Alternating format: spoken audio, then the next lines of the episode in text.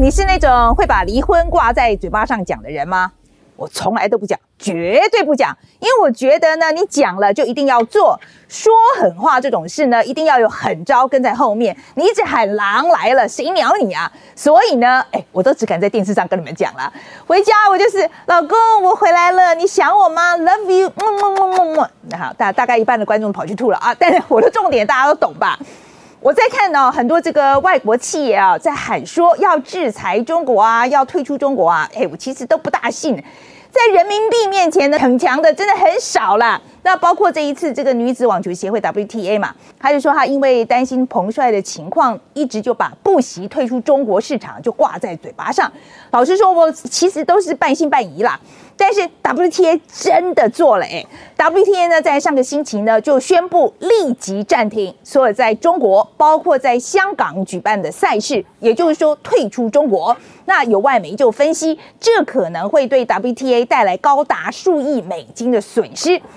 这样讲大家可能没什么概念啊。这个运动月刊的这个 John Worthy 呢，他这是全世界最权威的体育记者之一哦，他就说。WTA 的营收至少有三分之一是来自中国的，尤其在疫情影响之下，很多比赛是不能办的。那 WTA 现在正是需要用钱的时候，WTA 哦居然可以说退就退，所以这一次呢，WTA 说他们是把运动员的福祉放在最前面，这次我真的相信。至于其他的组织嘛，就好。那我们回来看这个新闻，这样看啊。在这个女子网球协会 WTA 退出中国，宣布不在中国办比赛之后，就有不少人啊，甚至是这个网球选手们也期待，就是管理男网的这个职业网球协会 ATP 可以一起退出。结果 ATP 呢就说，相信呢维持全球业务，让他们有创造机会跟造成影响的最佳机会。哎，讲的这么好听，就是要继续留在中国市场啦，就当场就被骂半死啊！那另外那个国际奥委会 IOC 啊，就更别提了，他是跟彭帅两次试训完，连说要调查一下这个彭帅指控都不敢，还说什么现在就是最好要交给这什么安静外交，安静你个头啦！这个权势性侵就是给安静惯出来的。哎，真的不是所有这个国际组织啊、跨国公司都有 WTA 这个勇气，所以我们先来看看彭帅事件的最新进度。今天最新的消息就是说，美国的拜登政府啊，他很快就会宣布外交杯葛冬季奥运。哎，这什么意思呢？就是政府里面这些官都不会去，但运动员会去。我不知道这叫哪门子杯葛啊？那一般运动会，我还真巴不得这些官都不要来。哎，我来是要看运动员跳高、跳远，这个转三圈，谁要看县长唱歌啊？更何况还是外县市来的官。但是美国现在跟中国搞得这么僵，他也都只能这样，所以大家可以看得出来，退出中国真的是很需要勇气的。就连这一次做出退出决定的 WTA 主席 Simon，他也向 BBC 运动说呢，他做这个决定心里也是很害怕的。为了衬托这 WTA 这个决定啊，有多有骨气，那今天我们就想来跟大家讲讲另一个另一个公司在中国的心路历程。那这个公司呢，就是在国际上有大量的粉丝，稳坐全球手机市场龙头的苹果。苹果这个公司呢？平时很拽，有那个前一阵子啊，像在脸书因为不够保护这个客户的个资嘛，就被骂臭头的时候呢，苹果的 CEO 库克还酸祖克伯说：“哎呀，我们才不会像你们这样呢，把顾客当商品卖给另外一个人。”那另外一件事呢，就是美国的 FBI 为了要调查哦，就是要求苹果要解锁嫌犯的手机嘛，啊，协助那个办案的时候，苹果都可以悍然拒绝：“No，我才不管你是美国政府呢，你能把我怎么样？”OK。但这个可以跟这个脸书对决、跟美国政府杠上的公司，在中国面前却是完全另一个样子。《纽约时报》在今年的六月出了系列调查报道，就说苹果呢，虽然在深入中国市场赚大钱之后，看起来是意气风发，但是呢，这个苹果也因此更放不下这块大饼，开始一步步的就向中国政府妥协。所以，苹果的这条中国的不归路是怎么开始的呢？我们先把时间就倒转到一九九零年代的末期，那苹果在当时其实已经快破产了，于是苹果这个董事会就决定把前老板贾伯斯请了回来。那现在这个执行长库克呢，也在那段时期就加入了苹果的管理阶层。那当时库克就发现哦，美国的劳工实在太贵了，并不是一个长久的发展之计。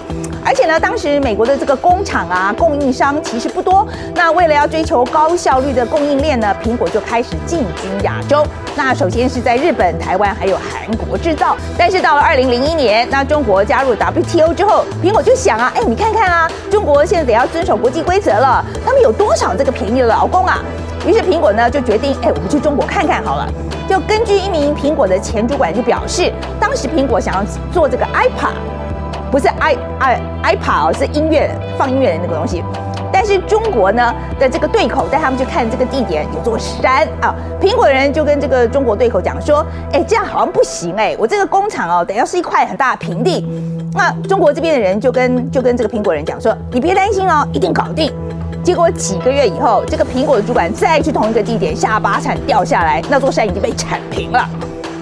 所以当时对苹果来讲呢，就中国几亿人的这个劳动力，再加上中国政府的积极，这实在太赞了，简直就是龙虾加牛排，五百五百块油找这不吃怎么可以呢？所以到了两千零九年，iPhone 在中国推出的时候呢，大排长龙啊，在中国卖的下下叫。那这下子中国对苹果的意义就更不一样了。除了劳动力跟供应链，中国现在还是庞大的市场。这就让苹果在二零一零年成为全球市值最高的公司。好，那也就是在这个同一个时候，中国就封锁了脸书跟推特。那为了抓骇客呢，中国就审查 Google 用户的搜寻内容，因此呢，就 Google 也就退出了中国。但苹果再怎么样前遮掩，也会知道这事情不大对劲吧？但是二零一一年贾伯斯的逝世，当年主导苹果进入中国的这个库克，能够坐上执行长这个位置，跟他在中国的操作的成功绝对有关系。所以当一堆科技公司都撤出中国的时候，库克做了决定，苹果留下来了。到了二零一二年，习近平上台，风向就大转变。那习近平开始呢，就要减少对美国的依赖，他就提拔了百度啊、阿里巴巴这些本土的科技公司。那这时候呢，哎，就开始看到这个官媒哈会开始大骂苹果，就欺骗中国消费者啊，提供不够长这个保护期。那这种操作模式，现在大家应该就不陌生了啦。那先是官媒开始骂嘛，那紧接着就是小粉红出征啊，然后又有名人加持，就一起打一起骂。那在当时呢，方方面面态度都还非常傲娇的苹果，它怎么反应的呢？CEO 库克决定亲自道歉，他内容大致上就是在说，由于沟通不足，导致外界认为苹果态度傲慢，不在意消费者的回馈，对此表示诚挚的歉意。苹果有很多东西要学习，始终对中国怀有无比的敬意。中国的消费者始终是苹果心中的重中之重。哎，搞了半天，原来这些道歉声明的内容从那个时候就长这个样子哎。其他公司后来都是抄苹果的哦。有时的报道就是说，中国对于苹果来讲是生产地也是市场，苹果几乎配备的都是 Made in China，在中国的年销售额高达四百七十亿美金，是全世界仅次于美国的第二大市场。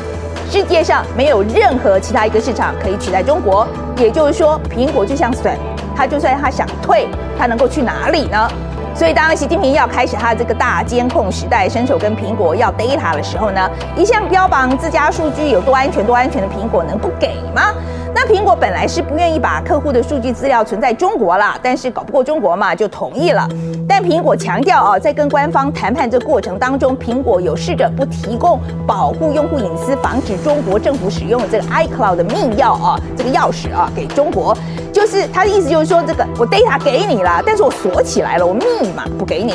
但是根据纽时的报道，虽然不确定苹果到底啊跟中国政府之间又进行了什么样的协议，外界只知道呢，到了二零一八年，苹果已经跟中国国有企业合作，把这些有保护作用的这些密钥啊，就是这些钥匙呢，跟用户数据一起就交给了中国的官方监控。虽然苹果再三强调你不要担心啦，这些数据很安全，公司仍然保留原有强力的这个数据隐私以及安全保护措施。但跟中国官方合作的数据管理，你相信吗？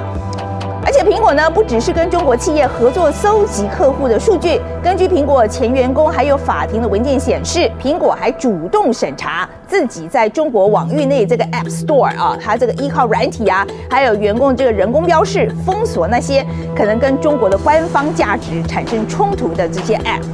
那针对各方的质疑，苹果执行长库克呢，在二零一七年就回应说，这只是为了要遵守中国的法律啦。虽然他常常不同意中国的法律，但苹果留在中国对世界更好，是对世界好还是对苹果好呢？为了这些好，要付出多少代价呢？而对于越来越紧缩的政策，像是雅虎啦、微软旗下的这个 LinkedIn 呢，就在今年都已经宣布退出了中国。再加上中美贸易战以及疫情的影响，就让一些跨国的公司开始意识到过度依赖中国所带来的问题，而做出了阴影。但是苹果退得出来吗？